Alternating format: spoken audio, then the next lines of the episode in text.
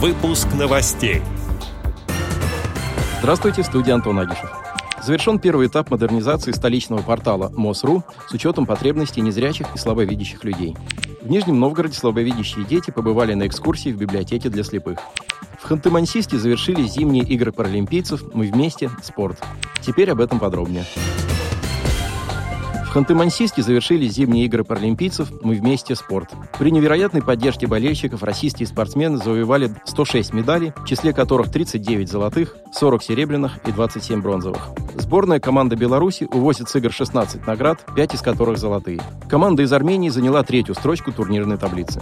Соревнования длились 4 дня, спортсмены разыграли медали в шести видах спорта. Это лыжные гонки, биатлон, терлинг на колясках, слэдж-хоккей, горнолыжный спорт и сноуборд. Заместитель министра спорта Адес Байсултанов заявил, что Россия в очередной раз доказала, что может в кратчайшие сроки организовать и провести любые спортивные соревнования международного уровня. Церемонию закрытия зимних игр паралимпийцев яркими шоу-номерами сопровождали югорская исполнительница Вера Кондратьева, ансамбль «Млада», балетный дуэт «Адажио», детский театр современной хореографии Академии танца, и другие артисты. В Нижнем Новгороде слабовидящие дети, учащиеся специализированных школ-интернатов, побывали на экскурсии в библиотеке для слепых.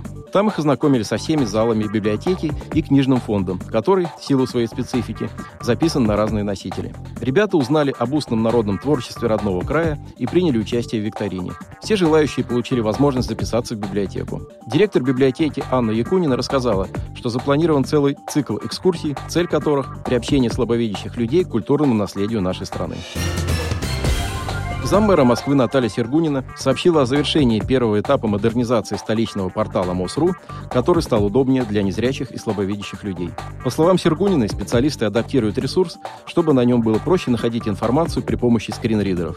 Это специальные программы, которые преобразуют текст на экране в речь. Одним из главных обновлений на первом этапе она назвала также усовершенствованную навигацию. Некоторое время назад к команде МОСРУ присоединились три тестировщика с нарушениями зрения. Они принимают участие в апробации всех возможностей портала. Уже протестированы сервисы записи к врачу, передачи показаний счетчиков и многие другие. Сейчас они дорабатываются с учетом новых требований.